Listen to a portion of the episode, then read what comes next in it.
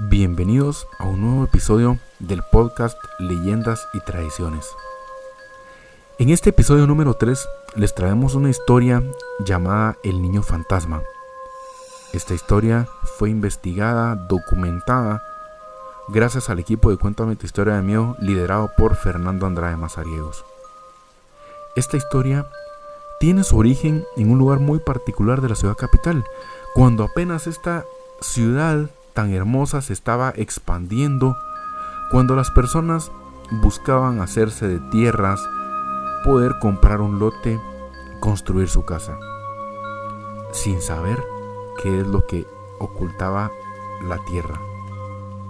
O bien que personas buscando hacer el mal enterraban sus trabajos queriendo al final quedarse con estas tierras de una manera ilícita. Esperamos que esta narración sea de su agrado y como siempre, gracias por compartir el podcast con sus amigos, con sus familiares, dejar sus comentarios en nuestras redes sociales.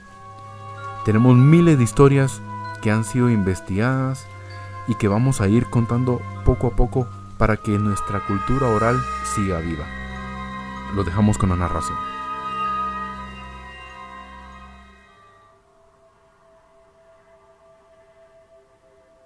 La ciudad fue creciendo.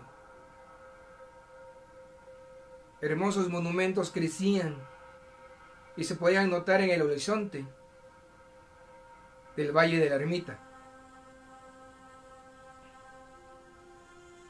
A principios del siglo XIX, no se pensaba las características que iba a tomar la metrópoli. Muy bella, muy bien adornada, arquitectura casi que mejor que cualquier país cercana a ella. Luego, a finales de 1917 y principios de 1918, los temblores y sus réplicas, el terremoto y sus réplicas, echaron todo por debajo de nuestra bella capital. Entonces, la gente empezó a dejar el centro histórico y empezaron a mudarse a las afueras. Y no solo a los chalets, no a zonas cercanas, sino a zonas muy alejadas, donde existían fincas, fincas grandes. Pero había unos terrenos ya dados a algunas personas. Algunos llegaron de 10, 11 y 12 años con sus padres a lo que se conoce como la colonia La Reformita y también otras colonias cerca de la zona 12. Investigación, historia y narración, su servidor Fernando Andrade Mazariegos. Luego de los terremotos, la gente que empezó a procurar levantar sus casas y se extendieron hacia afuera del centro histórico y sus zonas aledañas, se encontraron con otro problema empezaron a improvisar casas. Los que más podían ponían adobe. Pero luego del terremoto, aquello que llaman peste y que algunos lo consideran una entidad, empezó a llegar a estos lugares. La gente empezó a morir por grandes cantidades, también los animales. Si la metrópoli había colapsado con tanto muerto y no tenía dónde ponerlos, entonces surgió en estas colonias la idea de hacer fosas. Hay un lugar que muchos ancianos han de recordar en la reformita, la cual le llamaban el Camposanto. El Camposanto, lugar improvisado para el entierro de cadáveres, no solo de muerte natural y no solo por las réplicas del terremoto, sino por, también por la peste que se dejó venir aquella entidad de muerte que atacaba, molestando la salud de los pobladores. Era muy difícil dormir en aquellas noches, con los lamentos de los enfermos, los gritos de los niños desaparecidos y perdidos, las preguntas de los guatemaltecos. ¿No ha visto a mi esposa? ¿No ha visto a mi hijo? ¿No ha visto a mi mamá, a mi papá? Mire, son ellos. Mucha gente que ni siquiera encontraron y que terminaron en los agujeros de estos cementerios improvisados. La reformita no fue la excepción.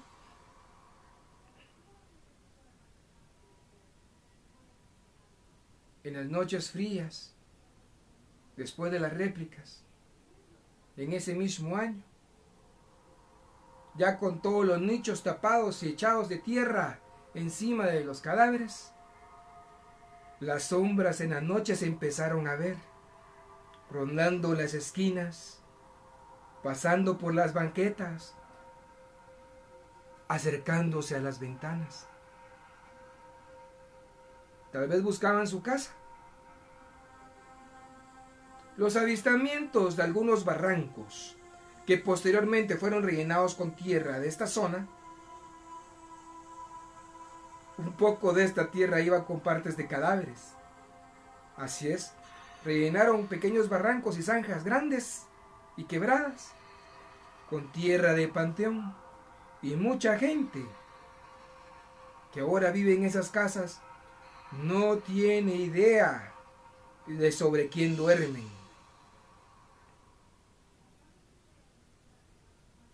Los avistamientos entre árboles de niños jugando se confundían con los cuentos de duendes por la noche se miraban duendes en esos montes, en esas quebradas, en esos terrenos baldíos, solitarios, abandonados, que aún no tenían dueño. Y la llorona pasaba por las noches en la avenida Petapa, buscando a sus hijos o buscando a quién hacerle mal, a quién descomponerle la sangre. Más de algunos se recordará tal vez del tanque municipal, que ya no existe. Ese tanquecito que vio tantas veces bañarse a la ciguanaba, o que de costado, cuando pasaba la llorona, era mudo testigo de patojos que se escondían entre la pila, incluso hasta entre el agua, y la miraban pasar, lamentándose, llorando y gritando. Bendito el tanque que ya no está porque muchos se escondieron detrás de sus aguas y de sus lavaderos. ¿Y qué hay de los caminantes? Aquellas personas que venían de trabajar desde zona 1. Ya no había transporte, pero caminaban y andaban para poder llegar. En la solitaria noche, cuando estos espectros los velaban, dos ángeles guardianes los custodiaban el cadejo blanco y a veces, el más difícil de ver, el cadejo negro. Las sombras blancuzcas de los ecos eternos de las ánimas en pena, de las almas errantes, eran opacadas por el fuego, por el calor, la llama de los ojos del cadejo digno rival de cualquier espanto demonio. Y más allá de todo lo que se miraba en esas calles, se creía mucho en los entierros de dinero, porque antes habían sido esos terrenos, orillas o cercanías de las fincas de la gente de dinero, de la gente que ya no hizo chalet ahí, pero que tenían propiedades y que muchos murieron en el terremoto de 1917 y 1918 o en la peste y ya no fueron en busca de ese dinero. Mucha gente vive sobre plata y tampoco lo sabe. Pero hay algunos conocedores que por la boca de viejos que decían, ahí hay pisto enterrado, fueron mudos y pasaban el secreto a sus hijos para que estos se, pusiera, se pudieran hacer de esas propiedades. Por eso es que mucha gente pelea por casas, porque creen que hay dinero escondido, oro, plata, joyas. Algunos han, han hecho hoyos tan grandes debajo de sus casas y lo más que han encontrado son calaveras y huesos. Porque no saben cómo abrir un entierro.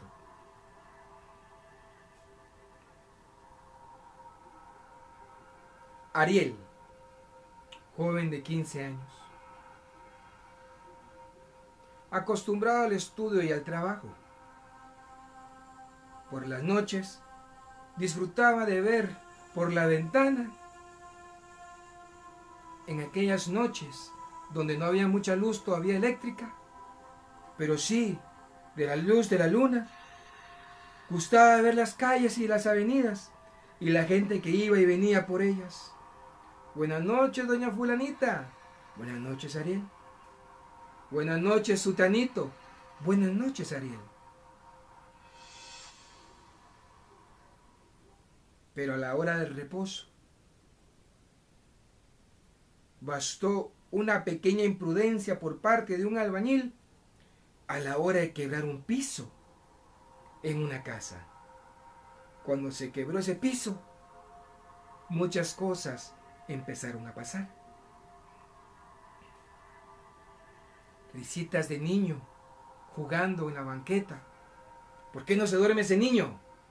Salían a ver en esas cuadras muy cerca del mercado y no miraban ningún niño jugando.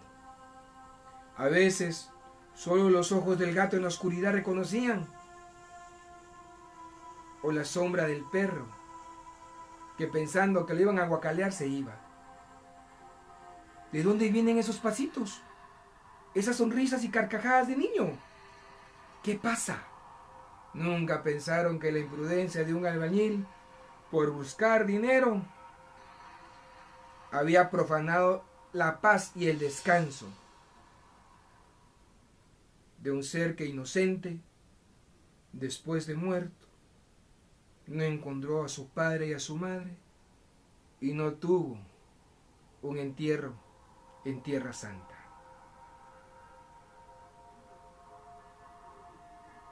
Las noches ya no fueron las mismas. Así como bajaba el sereno, bajaba el miedo. Así como amanecía el rocío, amanecía la incertidumbre de qué había pasado la noche anterior. ¿Quién jugaba agua en la pila? ¿Quién movía los trastos en la cocina? ¿De quién era esa vocecita perdida que de lejos venía y parecía entrar en la casa?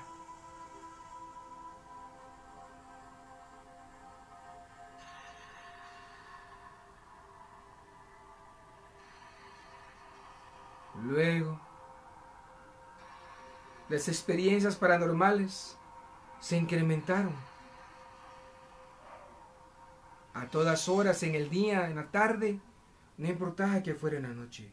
Miraban la figurita caminando, la gente volteaba en las casas.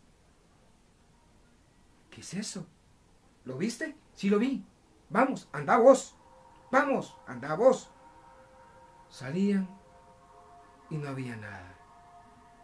Lo peor eran las muchachas de las casas aledañas a la casa de Ariel, que la noche sentían que mientras dormía algo acariciaba su rostro y su cuello y acariciaba su brazo. Y no era más que la sábana o la chamarra que alguien jalaba poco a poco, poco a poco, alguien jalaba esa chamarrita y ellas empezaban a sentir el frío y cuando despertaban tenían la sábana en la rodilla y se seguía moviendo. Gritos, Espanto. Mamá, papá, ¿qué es eso? Dormite mi hija, no es nada. Dormite mi hijo, no fregues. Deja de pensar babosadas. ¿Y qué me dicen de aquellos padres de familia que durmiendo, y esto es muy... De repente sentían el bultito en medio, se volteaban y decían, se vino para acá la nena, se vino para acá el nene, y abrazaban el bultito y sentían algo tieso y huesudo. ¿Qué es esto? Y miraban el cadáver del niño, inmóvil con los ojos secos y hundidos, acostadito a la par de ellos, como buscando calor.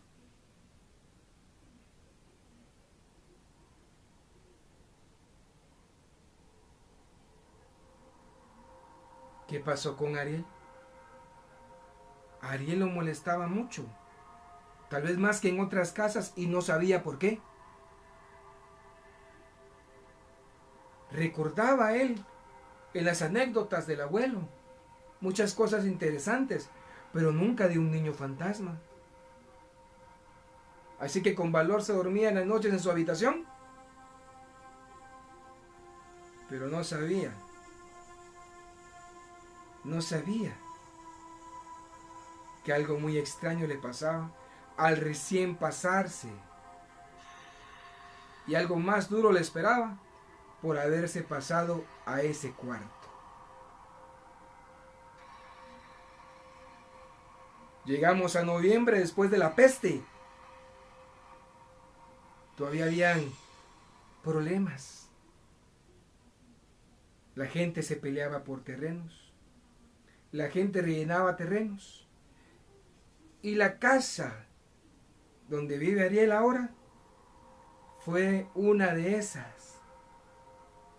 De, la que, de aquella que la gente pensaba que tenía dinero y pasaba haciendo brujería para ver si lograba comprar esa casa.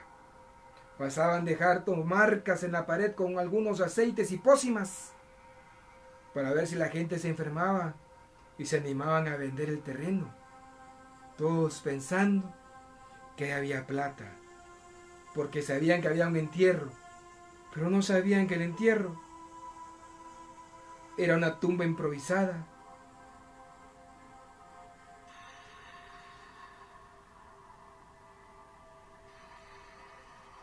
Ariel dormía. De repente despertó y como muchos de nosotros hemos experimentado, la parálisis del sueño se hizo presente. Él estaba boca arriba. Podía ver para todos lados. No podía hablar. Podía respirar bien. Podía pensar. Estaba consciente. La risa del niño se empezó a escuchar a cuadras entre la oscuridad y el silencio. Apenas si la luz de la luna podía entrar por la ventana del muchacho. No había más luz no había foco. Y ahí venía jugando, y los pasitos, y los piecitos, y el la la la, tétrico. Los pasos llegaron a la puerta de la casa, como otras noches, pero esta vez Ariel no se podía mover, no podía rezar. La voz del niño entró haciendo eco en la sala de la casa Nadie lo sintió. Todos dormían en paz. De pronto se escuchan los pasitos húmedos que vienen caminando en el pasillo y se quedan afuera de la puerta del cuarto de Ariel. Ariel respiraba con dificultad. Miraba a la derecha mientras las puertas se abrían, rechinando un poquito. Esto bastó despacio para que se abriera la puerta y el niño entrara viendo a Ariel. Los ojos hundidos, la piel reseca y carcomida, pellejos cayéndose mostrando la mandíbula, los pómulos parte del cráneo de la piel, parte del cráneo de la frente, ya sin piel. Sonrisa. pero mirada, como quien dice, ¿qué haces aquí? El niño entró. Ariel seguía sin moverse. De pronto, ya no lo puede ver, pero se siente como alguien se sienta en la cama y la hunde a su par. Ese sentimiento del colchón que se hunde y aquel sentimiento de que escuchase a lo lejos y cerca al mismo tiempo una risita burlona. De pronto el niño se sube sobre el pecho de Ariel y lo empieza a ahogar. Ariel ve a un niño como de 4 o 5 años en estado de putrefacción encima de él, riéndose mientras les presionaba el pecho y no lo dejaba respirar. Cada vez se acercaba más a la garganta y él no podía respirar. El niño solo se reía. Ariel no se recordaba de ninguna oración. No se recordaba absolutamente de los rezos en la iglesia, de las bendiciones que venían del cielo. Pero tres palabras bastaron para tranquilizar el hambre del niño espanto. En su mente Ariel dijo, Dios está conmigo. Entonces, el niño se molestó. ¿Qué haces aquí? le dijo. Ariel no le podía responder. ¿Qué haces aquí? le decía. Ariel no podía responder. ¿Qué haces aquí? Ariel de pronto puede moverse por la oración de las tres palabras, Dios está conmigo. Dios está conmigo en su mente y él le pregunta, ¿tú qué haces aquí? Y puede respirar. El niño, parándose en la cama, se le queda viendo y le dice, ¿yo? ¿Yo qué hago aquí?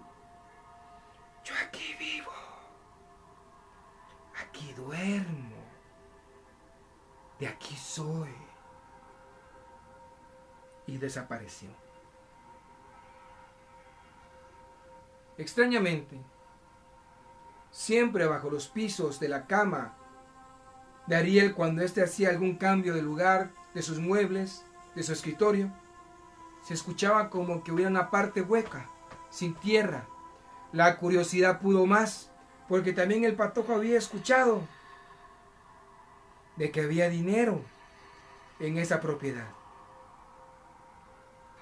Y así como el albañil cuando puso el piso encontró un suelo abajo de puro cemento, que el albañil ya había estapado y al ver lo que estaba ahí, se había ido.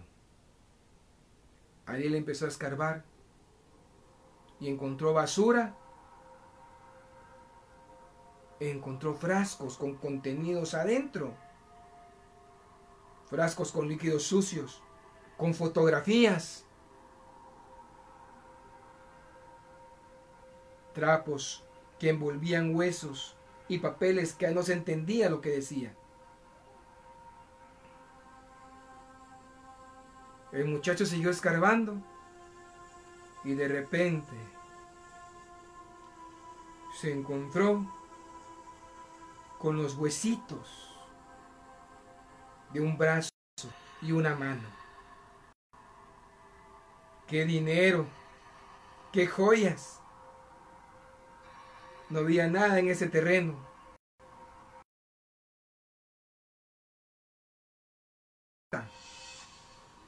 Pero sí habían entierros de brujería, donde un alma mala había tomado hace muchos años y décadas el cuerpecito de un niño moribundo que sacó de entre los escombros de una casa caída por el terremoto. Y en vez de ayudarlo a vivir, lo ayudó a morir, enterrándolo y poniendo pactos, trabajos, maldiciones en frascos alrededor de un niño que respiraba. Los últimos aires de vida que le quedaban.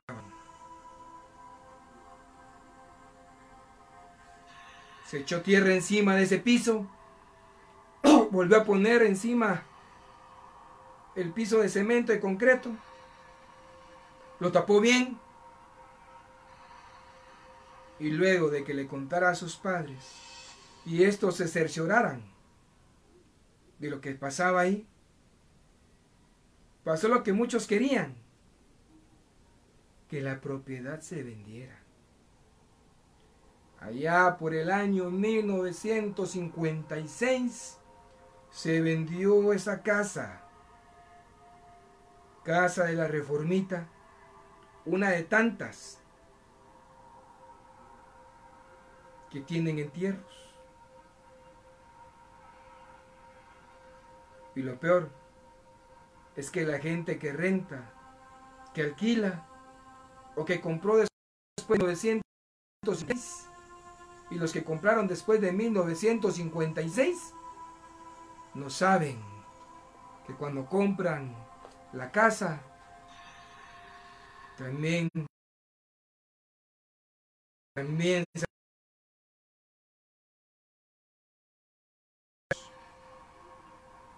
y amigos, aunque no quieran, del niño espanto. Ese que miras jugar en las esquinas, ese que hace su bulla por las noches, ese corridito. Nocturno que no sabes qué es, aunque salgas a ver, y ese ser que a muchos los ha querido ahogar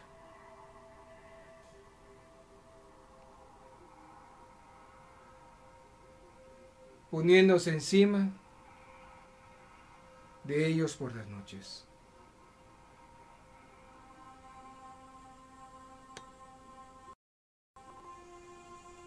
Investigación, historia y narración, Fernando Andrade Mazariegos. El niño espanto. Esta historia la publiqué y la busqué porque muchos de ustedes la pidieron. Si les da mucho miedo, si no les agrada, hay más contenido en otros canales.